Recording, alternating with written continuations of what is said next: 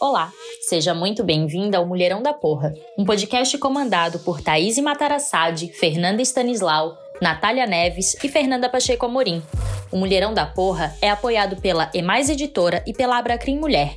No site emaiseditora.com.br você encontra material de qualidade e gratuito.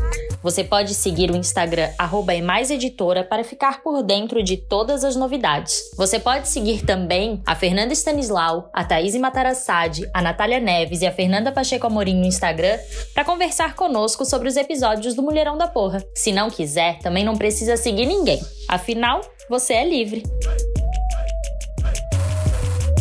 Gente, deixa eu falar. Quando eu falo em uma pessoa bem-sucedida, que tipo de imagem vem à sua mente? Provavelmente não é uma mulher preta e não tá tudo bem para começo de história. Mas além disso, provavelmente não é uma mulher que está em paz, não é uma mulher que tem tempo para respirar, tempo para refletir, tempo para respeitar o seu ciclo e tempo para cuidar do que gosta e deixar fluir a sua energia criativa. Isso acontece porque tudo que a gente conhece sobre empreender vem de um ideal de energia masculino. E é sobre isso que nós vamos conversar um pouco hoje. Primeiro eu quero pontuar que sempre que eu falar em energia feminina ou masculina, isso não está relacionado exclusivamente com sexo biológico, tá, gente? A gente está falando de energia que estão presentes em todos nós e ambas devem estar equilibradas. O que acontece é que a gente tende a querer se encaixar em um universo masculino, sacrificando a energia do feminino. Dito isso, eu queria começar o episódio hoje falando que Hoje, as mulheres negras representam a metade das donas de negócios, de negócios do país e 17% dos empreendedores do país, mas ainda ganham uma renda que chega à metade da renda das mulheres brancas e 40% da dos homens brancos. Isso está no relatório da Sebrae de 2019. E a partir disso, dá para pontuar logo de cara duas coisas. O empreendedorismo que te falaram, apesar de tudo que te falaram, é um dos lugares já mais ocupados por mulheres. E essas mulheres, elas estão ali geralmente porque precisam dessa independência financeira. Muitas vezes para cuidar dos seus filhos longe de relacionamentos abusivos e por não encontrarem perspectiva de crescimento em um mercado de trabalho racista e machista. Agora, essas mesmas mulheres, quando olham no espelho da sociedade racista, ou seja, quando elas realmente aceitam essa imagem que é vendida para nós de que nós somos menos e que nós temos um lugar de subalternidade fixado na sociedade, essas mulheres têm dificuldade de se enxergarem na figura de líderes que elas são, de empresárias de sucesso ou até mesmo de mulheres ambiciosas. Isso tudo além de todas as dificuldades objetivas que a gente já conhece na nossa sociedade racista. E na pandemia, as mulheres negras empreendedoras foram as mais afetadas, principalmente pela dificuldade de se posicionarem no online e de conseguirem empréstimos. Isso mostra muito claramente que, claro, nós precisamos lutar contra o racismo, mas também que nós precisamos nos apropriar desse universo empreendedor que já é tão nosso, mas para que ele se torne sustentável e alinhado com os nossos valores e propósitos, se tornando também próspero e viável finalmente, porque afinal merecemos um mundo, né? Então, hoje estamos aqui, eu, Fernanda Stanislau, e a Cássia Cândido Pena. A Cássia é empreendedora, transista, terapeuta holística e idealizadora do Aflorar Beleza e Terapias Holísticas. E participou do episódio passado com um relato bem breve, maravilhosa. Eu conheci a Cássia em São Paulo, tive a honra de poder trançar os meus cabelos com essa mulher incrível. E aqui de longe acompanhei um pouco do processo dela empreendendo na Aflorar também. Cássia, conta pra gente como é que foi esse processo de se chegar e de se firmar como a empreendedora que você é hoje. Olá. Bom, isso para mim foi algo muito fluido, natural na minha vida. Eu desde criança sempre questionei o porquê da gente ter que terminar a escola e fazer a faculdade e ser bem sucedido naquilo e escolher uma profissão que fosse algo que você pudesse, que você tivesse que seguir para o resto da sua vida. Eu sempre questionei e ainda mais porque eu via que dentro da minha família, dentro do, do meio do círculo de amizades, as pessoas que eu conhecia não faziam faculdade porque não tinham grana. né, pessoas pretas, pobres. E eu pensava, poxa, será que isso é uma regra? E é uma regra que vale para quem? Que serve para quem? Então, eu nunca me vi trabalhando para ninguém, porque na minha cabeça, assim, desde muito pequena, trabalhar para qualquer pessoa poderia me podar, poderia limitar as minhas ideias, a minha criatividade. Então, com 5, 6 anos de idade, eu já dizia para todo mundo: gente, quando eu crescer, eu não vou trabalhar para ninguém. Eu não conhecia até então, né, o que era ser autônomo, o que era empreender, mas eu tinha certeza que eu nunca ia trabalhar para ninguém. As pessoas pensavam, ah, não vai trabalhar. Eu dizia, não, não vou trabalhar para ninguém. O que eu vou fazer, eu não sei. E, e assim, desde pequeno, sempre trabalhei para poder ajudar minha mãe a ampliar a renda, né, da família. Minha mãe criou eu e meu irmão sozinha. Minha mãe sempre fazendo artesanato, gelinho, montando brinquedos, sempre fazendo alguma coisa para engrossar essa renda. Então, desde pequeno ali trabalhando com ela e eu fui vendo que, hum, sim, eu posso fazer algo que seja fora do mercado de trabalho tradicional. E comecei a trançar o meu cabelo, justamente por também não acreditar que para trançar o cabelo era necessário sofrer, era necessário sentir dor, porque eu tive algumas experiências ruins com, com uma outra transista. E daí, questionando isso, comecei a trançar meu próprio cabelo.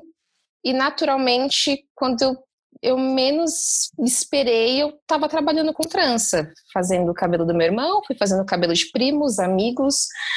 E quando eu tinha meus 16, 17 anos, eu me deparei com essa profissão. Eu vi que a minha renda naquele momento vinha basicamente das tranças. Eu já não fazia todos aqueles bicos, aqueles outros trabalhos com a minha mãe, e eu era uma transista. Eu não tinha muita ideia do que, quer dizer, eu tinha ideia do que eu poderia fazer caso eu seguisse uma graduação, mas era algo que não me tocava. Eu pensava, eu preciso me conhecer, eu preciso descobrir quem eu sou. Eu via as pessoas chegando a uma certa idade, frustradas, infelizes por N motivos, aquelas que atingiam um nível social X, frustradas por estarem trabalhando demais e não se sentirem realizadas. Pessoas que não conseguiam atingir um certo nível social, por, frustradas por não conseguirem atingir isso. E eu ficava me questionando, pensando que tipo de adulta eu vou ser. E, e daí eu comecei a estudar as terapias para trabalhar o autoconhecimento. Eu queria me conhecer, eu queria me entender como mulher, como ser, como uma mulher preta. Eu queria entender o porquê das pessoas serem tão complexas, o porquê das pessoas muitas vezes tratarem as outras com tanto ódio. E, e eu queria que eu pudesse chegar. No, minha meta era chegar nos meus 30 anos bem comigo mesma, me conhecendo e realizada com a mulher que eu fosse, independente da, da profissão, independente do caminho que eu escolhesse, mas eu queria estar bem comigo mesma. Então, fui sendo transista, trabalhando como transista, eu não conseguia enxergar isso como uma profissão que eu levaria ao longo, pro, pelo resto da minha vida, mas eu também não me enxergava como terapeuta. Para mim, tudo era passageiro. E com o passar dos anos, depois de algumas crises de, de depressão, de ansiedade, querendo entender o porquê do propósito de eu fazer tudo isso, porque eu sempre busquei um significado em tudo que eu faço. Eu fui me dando conta de que eu era uma terapeuta também e de que as tranças e a terapia tinham tudo a ver, pois ambas trabalhavam muito com a autoestima e, e o autoconhecimento das pessoas, né? E, e daí, a partir do momento que me apropriei disso, me apropriei como, poxa, eu sou transista, eu sou terapeuta, eu sou uma mulher empreendedora, as coisas começaram a, a fluir de um jeito ainda melhor Então, foi onde eu comecei a pensar: poxa, eu quero ser uma empresária de sucesso. E, então, o que, que eu posso fazer diante disso? Daí eu falei: caramba, eu quero um lugar onde eu possa ter outros profissionais trabalhando comigo. E, de preferência, profissionais pretos, mulheres pretas. Então foi onde eu idealizei a Aflorar, fundei a Aflorar. E na minha empresa, aos poucos, eu venho buscando profissionais, de preferência, de preferência mulheres pretas, é, que trabalhem com, com saúde, com beleza, de uma forma integrativa, de uma forma consciente. E tenho muitos outros planos, metas que, que eu venho aí planejando, traçando e conseguindo conquistar aos poucos para que a Florar possa crescer cada vez mais, mas sempre com esse propósito de trabalhar o ser humano de, um, de uma forma completa e mais complexa, como se diz dentro das terapias holísticas, né? A gente trabalha o nosso corpo físico, nosso mental, nosso emocional, nosso espiritual, e tudo isso reflete na nossa aparência. Tudo isso reflete na nossa beleza, que a nossa beleza é algo muito relativo, né? Cada um precisa uhum. enxergar a sua. E quando a gente está bem com, com a gente mesmo, a gente não fica buscando uma aprovação do outro. Essa é a base assim, do meu trabalho e da Florar numa sociedade que quer dizer que mulheres nunca negras nunca serão bonitas o suficiente, né? Sim, Estão sempre exatamente. dizendo pra gente isso. É revolucionário a gente se achar linda nessa sociedade. E é muito louco, Cássia, porque eu me vi muito na tua fala nessa questão de buscar o autoconhecimento, sabe? Porque para mim também sempre foi algo muito natural, assim, de e eu acho que tem a coisa também de enquanto mulheres negras, a gente tentar entender o que está acontecendo no mundo, né? O que é que não estão falando pra pra gente, porque a gente sente alguma coisa diferente nesse mundo e eu quero entender o que está acontecendo. Então aí a gente vai. Eu ia muito para livros, né, para filosofia, desde uhum. eu sempre quis entender isso e entender quem eu era nesse mundo, assim. E que, quem eu representava, né? Porque a gente, nós somos símbolos também na sociedade, né? E é importante que a gente entenda isso, entenda da, da onde a gente parte. E todo esse, esse rolê de empreendedorismo, é, quanto mais eu me aproximei, mais eu estudei, principalmente nessa perspectiva de empreender a partir do feminino, né? E em uma vibe alinhada com quem eu sou e com quem eu quero ser, a vida que eu quero construir, né? Não quero essa vida, como tu bem pontua, de estar sempre frustrada, de estar sempre sem tempo, porque o que acontece é que a gente é ensinada por uma lógica de um, uma energia de um mundo masculino que o nosso foco é o profissional. E aí ninguém é estimulado a entender quem a, a, a própria pessoa é, né? A gente uhum. não sabe quem a gente é, a gente é jogada no mundo profissional sem saber quem a gente é. E uma hora a conta chega, né? Como eu gosto de falar, essa conta sempre chega e sempre chega do pior jeito possível. Quanto mais a gente vai ignorando, né, mais a gente uhum. vai adoecendo e às vezes chega um momento que a gente é obrigado a parar por coisas às vezes bem radicais já. E para mim, eu sempre gostei dessa, de me entender, mas eu mesmo não achava que era uma coisa importante o suficiente, que era profissional, que eu estava fazendo algo é, que estava também investindo no meu profissional. E hoje eu enxergo que eu investi nisso desde sempre uhum. e não soube valorizar, porque também nesse mundo, não só masculino, como que também nega essa nossa ancestralidade negra, né? Tudo de autoconhecimento e tudo de, de saúde, como as terapias que tu da tua empresa, sempre são voltados e pensados a partir de um olhar branco, né? E eu achei fantástico na tua fala isso, assim, de entender quem a gente é. É, porque até mesmo a construção da minha autoestima, é, durante toda a infância e adolescência, eu só ouvia que eu era bonita dentro de casa. E daí eu pensava, ok, minha mãe não mente, minha mãe é ariana, minha mãe não mente. mas. Falei, ok, mas e aí? E fora de casa? E o mundo? Por que no mundo eu não sou bonita? Nossa. E quando eu comecei a trabalhar como transista com 16 anos, eu lembro que na época, né, 2003, 2004, a maior parte das pessoas que faziam tranças eram homens. Então eu atendia muitos homens. E daí eu, adolescente, 16, 17, tímida, insegura, com cara de 12. Atendi os meninos da minha idade e dois meninos iam, ai, você é mó gatinha. E eu ficava, hã? Eu? Estão falando comigo? Não, não é possível, estão me zoando. Aí eu lembro que uma vez eu atendi um cara que era muito bonito, muito bonito, e um pouquinho mais velho. Aí ele olhou assim para mim e falou: Nossa, Cássia, você trabalha muito bem. Eu, ah, obrigada. E ele falou: Poxa, você é tão nova e você é tão responsável, tão profissional. Eu falei: Ah, é necessário, é importante, né? Ele falou: Olha, vou te falar uma coisa. Eu sou ele tinha uns 20 e pouquinho. Ele falou: Olha, eu sou mais velho, mas o tempo vai passar, um dia você vai ficar mais velha. Olha, ele tinha, sei lá, uns 22. É, ele tinha uns 22, assim, eu com 17. Ele, quando você tiver com uns 25 anos, me procura, porque se você é tão bonita agora, imagina quando você começar a acreditar. Nossa. Aí eu, nossa, aquilo me doeu, foi uma facada no Nossa. peito. E eu falei, caramba, ele olhou assim bem entre os meus olhos e ele falou, Cássia, eu sou um homem preto. Eu sei o que é isso. Eu sei o que é a gente se sentir feio, eu sei o que é a gente se sentir inferior. Eu sei o que é a gente não se sentir capaz. E eu vejo que você é inteligentíssima, que você é talentosa, que você é uma excelente profissional, que você pode conquistar o mundo e você sonha em conquistar o mundo, não sonha? Eu falei sim.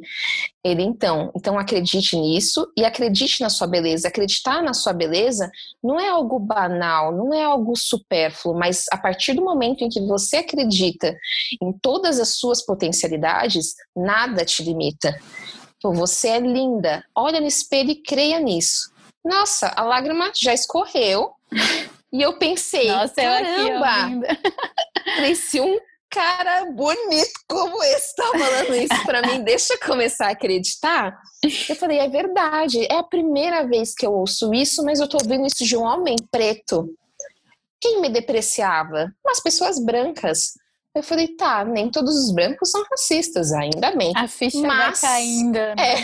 É, mas no geral, eu falei, poxa, a minha beleza é essa. Eu sou linda assim, deixa eu começar a acreditar. Aí depois disso, eu falei, deixa eu encarnar um personagem, esse personagem vai se tornar real. É bem isso, né? tempo, né? É. E é com o tempo, ixi, falei, é isso, sou linda e ninguém mais vai fazer com que eu, eu desacredite, ninguém mais vai conseguir me deixar mal em nada, em nenhum sentido, porque eu tinha consciência que eu era inteligente, porque quando me discriminavam, a forma de eu mostrar que eu era capaz, que eu era alguém, era através da minha inteligência. Eu sempre li muito, sempre estudei muito, então eu pensava: peraí, você tá aqui acabando comigo? Eu vou falar, mas vou usar o meu melhor português, vou mostrar que eu sou alguém sim.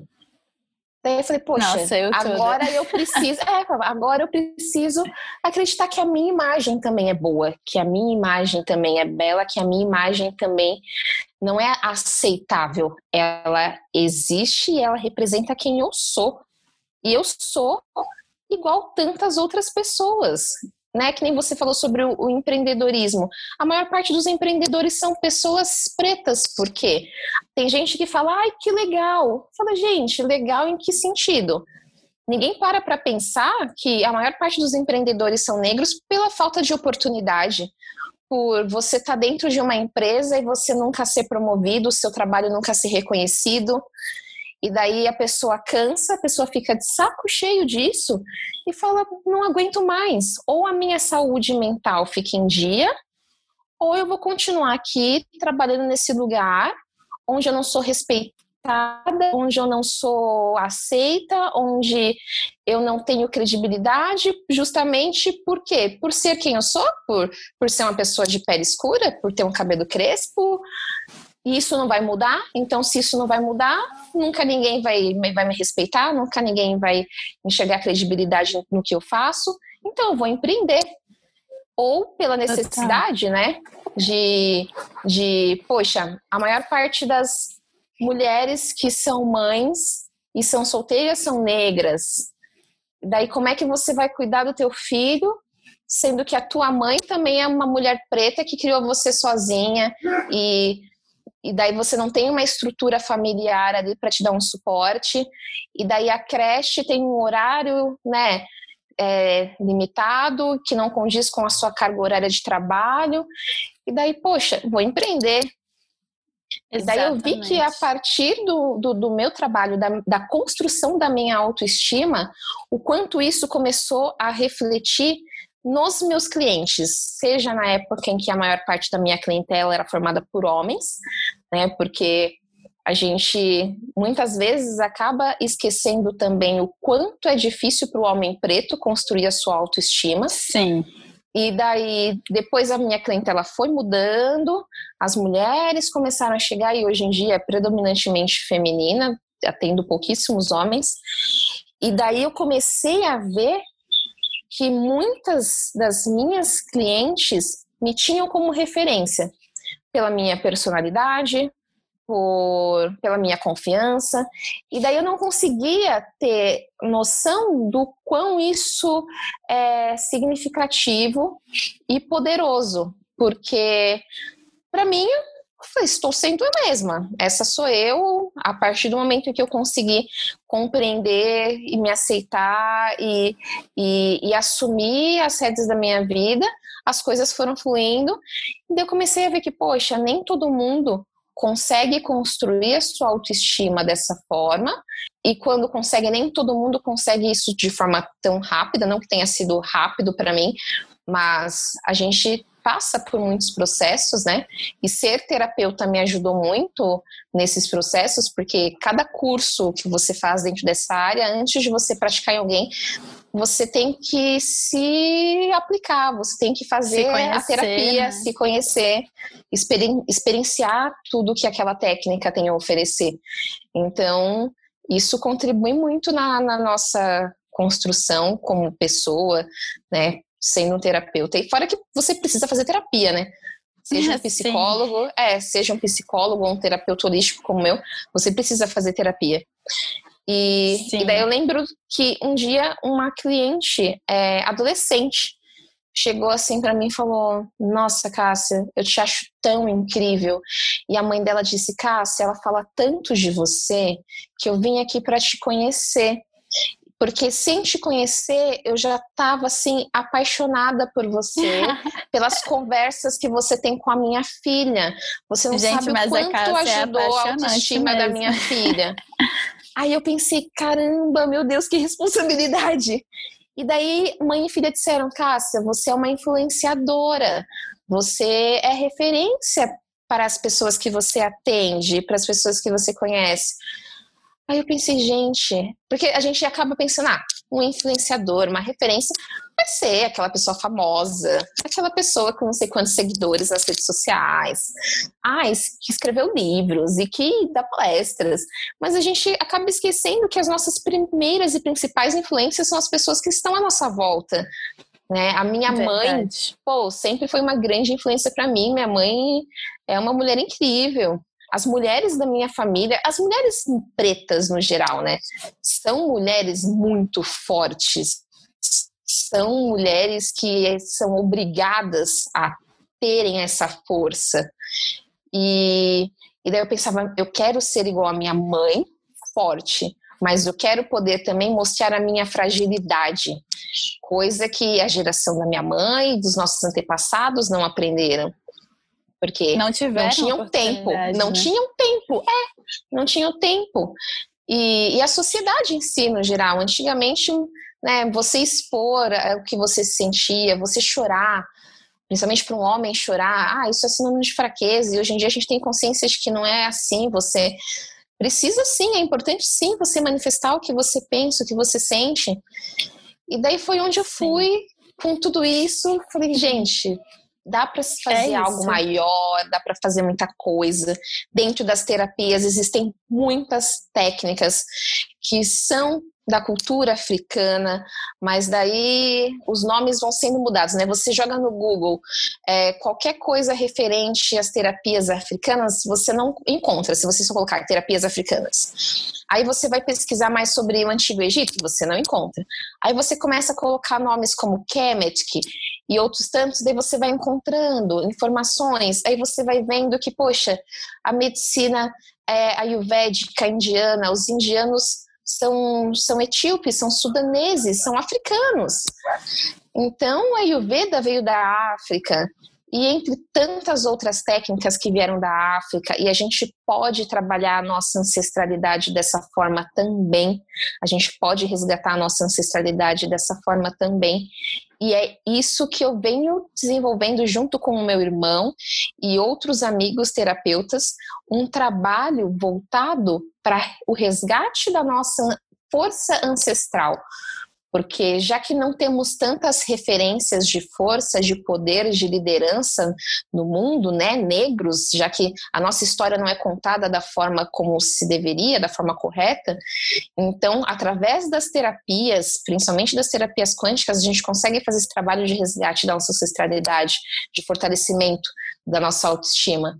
Então, minha meta para os próximos anos é isso trabalhar a força, a ancestralidade do povo preto em geral, para que a gente consiga assumir as rédeas das nossas vidas e o nosso lugar de pertencimento nesse mundo, né? Porque tanta coisa que veio da África, tanta coisa dentro da ciência e de outros tantos campos e a gente não sonha, a gente não, não faz ideia. Sim.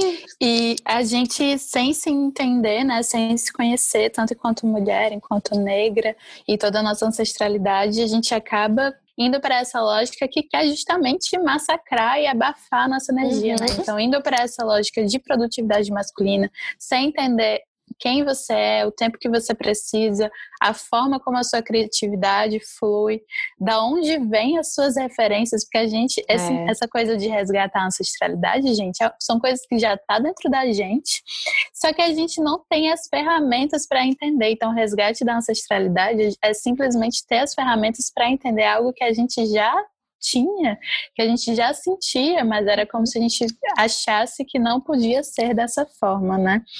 Cássia, infelizmente nosso tempo está acabando, mas para finalizar a nossa conversa fantástica, me conta o que é ser um mulherão da porra para você?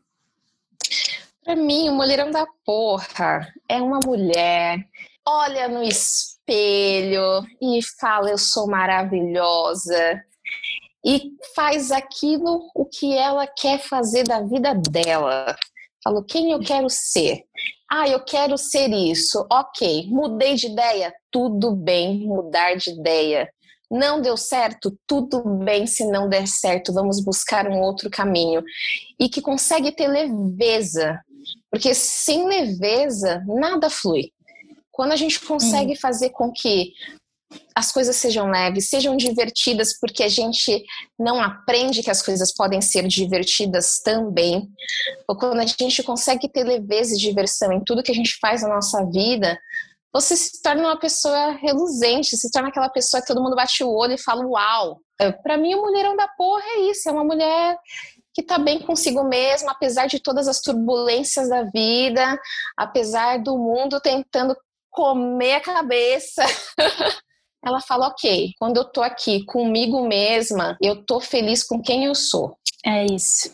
Gente, então para finalizar também, é, queria indicar o episódio da Bom Dia Óbvios, que é o episódio 25, Mulheres e Ambição, com a Ignalda Cortez, que é uma empresária negra que agencia criadores digitais negros. E esse episódio é muito massa. Cássia, muito obrigado pela conversa hoje. Estou muito feliz com esse episódio. Eu que agradeço o convite. gente, fala pra gente, conversa com a gente, o que, é que vocês acharam. E até a próxima semana.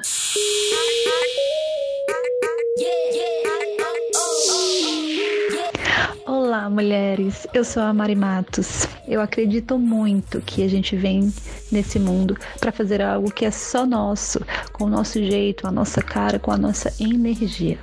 Então, se você tem algum projeto que está aí guardado no seu coração, que tem toda a sua essência, quem você é, que é um projeto autêntico seu, movimenta, coloca energia em algo que te faz vibrar. Empreendedorismo é sobre realizar aquilo que vem do coração.